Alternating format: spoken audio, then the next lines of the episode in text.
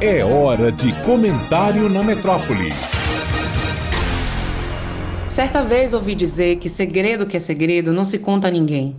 Mas também não conheço muita gente que consiga viver grandes felicidades ou grandes tristezas sem compartilhar com um cidadão sequer a sua história, nem que seja para pedir ajuda. Talvez a mais certeira das definições, penso eu, é que segredo deve mesmo ser aquilo que dizemos a outra pessoa sob o sincero argumento e pedido de que não deve ser dito a mais ninguém. E aí se faz um projeto de fidúcia que só possui dois destinos possíveis: ou a eterna gratidão pela vigília do que mais ninguém pode saber, ou a eterna decepção pela quebra de algo tão precioso como a confiança que se construiu na vida. Isso acontece entre amigos, pais e filhos, entre diversas pessoas com quem se tem laços de afeto já consolidados, relações duradouras, mas há pessoas para quem se diga segredos muito, mas muito difíceis de contar, seja por dor ou medo, mesmo sendo alguém novo que se está vendo pela primeira vez.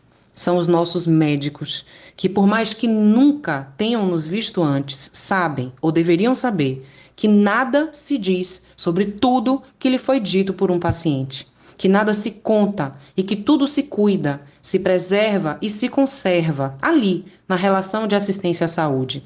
Hipócrates, um grande estudioso da medicina do século IV antes de Cristo, já ensinava essa lição.